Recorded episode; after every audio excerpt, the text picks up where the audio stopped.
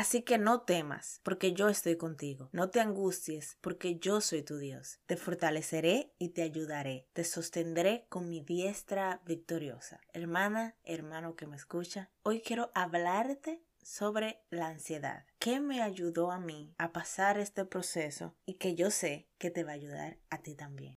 Esto es el podcast de Reddit.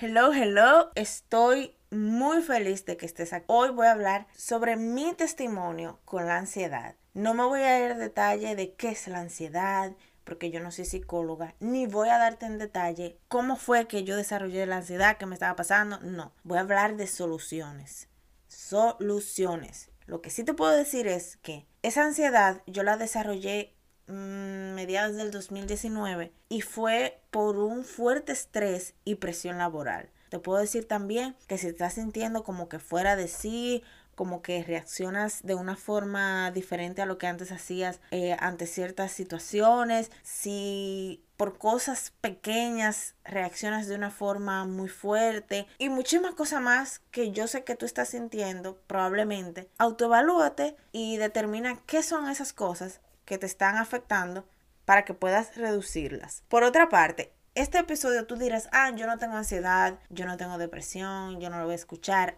tengo para decirte que estas soluciones que te voy a dar hoy te pueden ayudar tanto como a prevenir la ansiedad como a erradicar la ansiedad. Bien, miren, por otra parte, no quiero hacer como abundar mucho, pero quiero, quiero decirles que yo soy una persona que fui al menos a 12 sesiones de terapia, tomé cursos con psicólogos y muchísimas cosas. O sea, yo no invalido las terapias psicológicas ni a los psicólogos, simplemente creo que esa no es la solución. Es una buena herramienta para tú conocerte, para tú entender algunas cosas, pero no es la solución. Lo siento que le diga esto aquí en este episodio, pero es la realidad. Y yo, ustedes saben lo que me conocen en que yo siempre hablo con la realidad. Mire, como les dije, desde el 2019 yo luché con la o sea, creo que desde, el 2019 luché con la ansiedad. Y puedo decirte hoy en día que Dios me libró. Puedo decirte porque hoy en día he estado viviendo cosas más fuertes que las que viví en ese momento,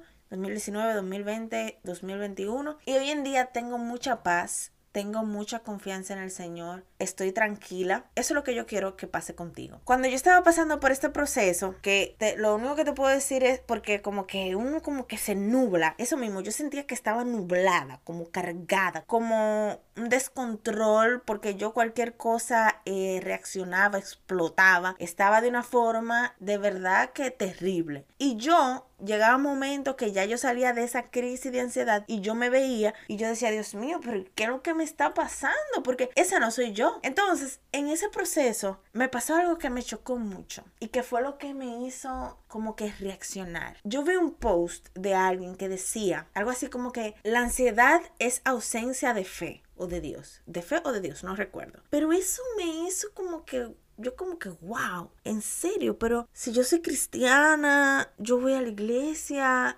¿cómo es que tengo ausencia de fe? de Dios, la ansiedad me está matando. Fue un choque para mí, realmente. Pero gracias a Dios, hoy lo he entendido. Muchas veces es el problema de nosotros, decir que somos cristianos, decir que amamos a Dios, ir a la iglesia, pero no vivirlo, no vivir lo que dice la palabra de Dios que nosotros como cristianos debemos de vivir. Porque la Biblia no dice que nosotros no vamos a tener problemas o que no vamos a tener aflicciones. La Biblia dice que es que en Dios podemos descansar. Y cuando tú tienes ansiedad, tú no estás descansando. Es todo lo contrario. Tú estás vuelto loco y sin idea. Y como te digo, es el problema no vivirlo. Decirlo y no vivirlo. Ahora bien, sí, bien, suena muy fácil decir, vivirlo, entregar el control a Dios, pero ¿cómo se logra entregar el control a Dios? Es muy fácil tú decir, Señor, te entrego mi vida, Señor, haz de mí lo que tú quieras, Señor, toma el control de lo que yo soy, Señor, cámbiame, Señor, renuévame. Es muy fácil decir eso durante la alabanza, durante nuestra oración, pero no vivirlo. Lo primero es que te dije que la forma de evitar y de salir de la ansiedad es entregándole el control a Dios. Eso fue lo que yo hice. Eso fue lo que yo hice. Llegó un momento que me cansé de las terapias, porque no me estaban haciendo nada. La, la, psicóloga me decía, ve hacer lo que te gusta. Y yo me iba y viajaba, yo iba, comía, conocía lugares nuevos, conocía restaurantes nuevos, eh, iba a obras de teatro, salía con mis amigas. Nada de eso me ayudó. Yo seguía más ansiosa. Entonces, ¿qué fue lo que me ayudó? Entregarle el control de mi vida a Dios. Confiar en que Dios sabe lo que va a hacer en mi vida. En confiar que si Dios permitió que eso pasara en mi vida es porque Él entiende la razón y eso va a ser de bien para mí. Porque la Biblia dice que los que aman a Dios, todo le ayuda a bien. Entonces, lo primero es entender que tú no puedes. Tú no puedes. Así que todo el mundo que te está diciendo tú puedes, tú puedes con todo. No, elimina eso. Ve dándole un falo a toda esa gente que dice tú puedes, tú lo puedes lograr, tú eres victoriosa. O sea, sí, somos victoriosas, pero en Dios. Todo lo podemos, pero en Dios. Toda esa gente que se están motivando y no motivándote a buscar de Dios, sino motivándote al yo, al que yo sí, al que yo, dale un follow, por favor. Eh, deja el podcast en play y ve y dale un follow, porque no te están ayudando en nada. Vivimos una sociedad hoy en día que lo que nos está haciendo es haciéndonos daño. Tú eres la mamá perfecta, tú eres la esposa perfecta, tú debes de ser el empleado perfecto. Tú debes de ser... El... No, no podemos. Y mucho menos vamos a, a poder si sacamos a Dios y nuestra vida espiritual del mapa. Ok, ok, déjame bajarme ahora porque como que me, me subí. Mira, lo primero es entender que tú no puedes con todo. Lo primero es saber que tú, lo que tú hagas no siempre será perfecto. Lo primero es saber que tú necesitas de Dios. Eso es lo primero, ¿ok?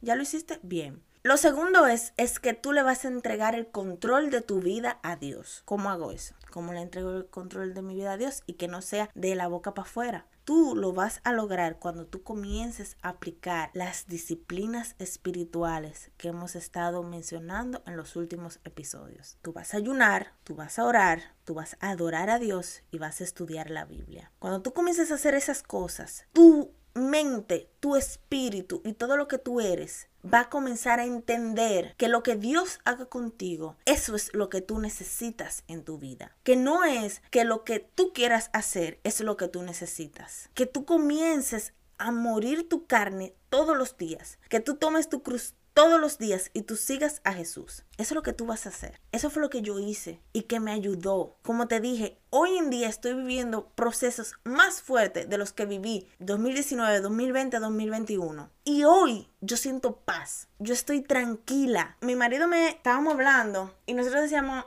yo no sé, o sea, increíble el cambio que tú has dado, Vianelli, porque es que en esta situación que yo estoy ahora mismo, porque cada día trae su afán y cuando tú vas como que entrando en la adultez, tú vas experimentando cosas mayores. Y yo estoy en estas cosas mayores mucho más calmada. Estoy en paz, estoy tranquila, confiando en que el Señor tiene mi vida en sus manos. Y eso no se puede hacer, eso no se puede hacer simplemente diciéndolo. Eso no se puede hacer teniendo una vida me da la ganaria, teniendo una vida en la que yo hago lo que yo quiera, voy del trabajo, hago mi cane, voy, hago como restaurantes, salidas, viajes, qué sé yo qué. Eso no se logra así. Eso se logra teniendo una vida en intimidad con Dios. Y como te dije, eso solamente se logra cuando tú ayunas, cuando tú oras, cuando tú adoras y cuando tú estás estudias la palabra. Y no quiero decir que viajar está mal, que comer está mal, que conocer nuevas cosas está mal, porque a mí me encanta eso. Pero eso no puede ser lo principal en mi vida. Y cuando nosotros comenzamos a tener como lo principal en mi vida el trabajo, el andar, el viajar, el comer y hasta nuestra familia, entonces entra la ansiedad. Lo primero en mi vida tiene que ser mi intimidad con Dios. Tiene que ser mi relación con Dios. Y luego de Dios, mi familia. Luego de Dios, lo que usted quiera pero tenemos que comenzar a vivir una vida conforme a la voluntad de Dios. Entender que la voluntad de Dios es mejor para mí. Eso es la solución. Eso fue lo que yo hice. Y no te voy a decir que yo soy perfecta, porque he caído muchas veces. me he olvidado de leer la Biblia, me he olvidado de ayunar, me he olvidado de orar, porque no somos perfectos. Pero te puedo decir y te puedo recomendar que lo hagas y lo pruebes y que si no te funciona, tú vengas de donde mí y me digan, no me funcionó, sigo ansiosa. Yo te reto a que tú hagas eso, a que tú ores, leas la Biblia con intención, adores a Dios y te lo voy a repetir diez mil veces hasta que tú lo entiendas. Yo te reto a que tú lo pruebes y vengas donde mí y me diga, no me funcionó. Que si no te funciona, mira, bueno, ya de ahí vemos qué hacemos. Pero yo estoy segura que eso es lo que te va a funcionar. Porque fue lo que me, lo que me funcionó a mí. Y eso es lo que Dios nos dice en su palabra. La Biblia dice en Primera de Pedro 5:6, humillaos pues bajo la poderosa mano de Dios para que Él os exalte a su debido tiempo, no al tiempo tuyo, no al tiempo mío, es al tiempo de Dios, echando toda vuestra ansiedad, eso lo dice el 7, echando toda vuestra ansiedad sobre Él, porque Él tiene cuidado de vosotros. Pero lo que pasa es que hoy en día el mundo nos está haciendo entender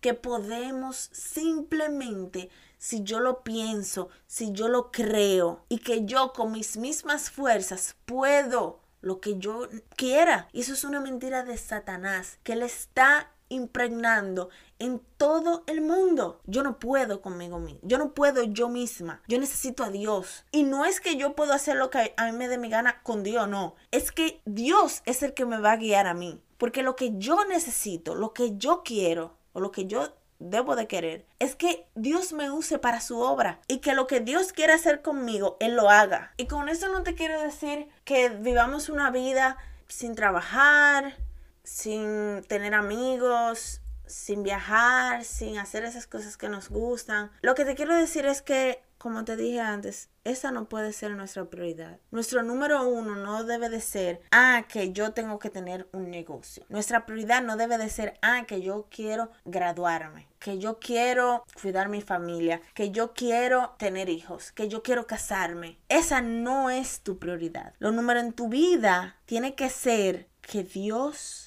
haga su voluntad en mí, que mi relación con Dios crezca cada día más, que lo que yo soy, que Vianer y el viejo hombre descienda y muera cada día más. Y luego viene tu familia, luego viene tu graduación, tu carrera, trabajo, tu negocio, tú lo que tú quieras. Espero que en este episodio no se haya malinterpretado nada de lo que yo haya dicho. Solamente quiero que entiendas desde una posición de una persona que pasó casi tres años por ansiedad, que tuvo que dejar su trabajo por la ansiedad, casi pierde su relación de pareja por la ansiedad y muchísimas otras cosas más, que yo puedo decir que lo único, lo único que me ayudó fue tener una relación con Dios, entregarle el control de mi vida a Dios, que Dios hiciera conmigo lo que Él quisiera y entender que su voluntad es mejor que la mía.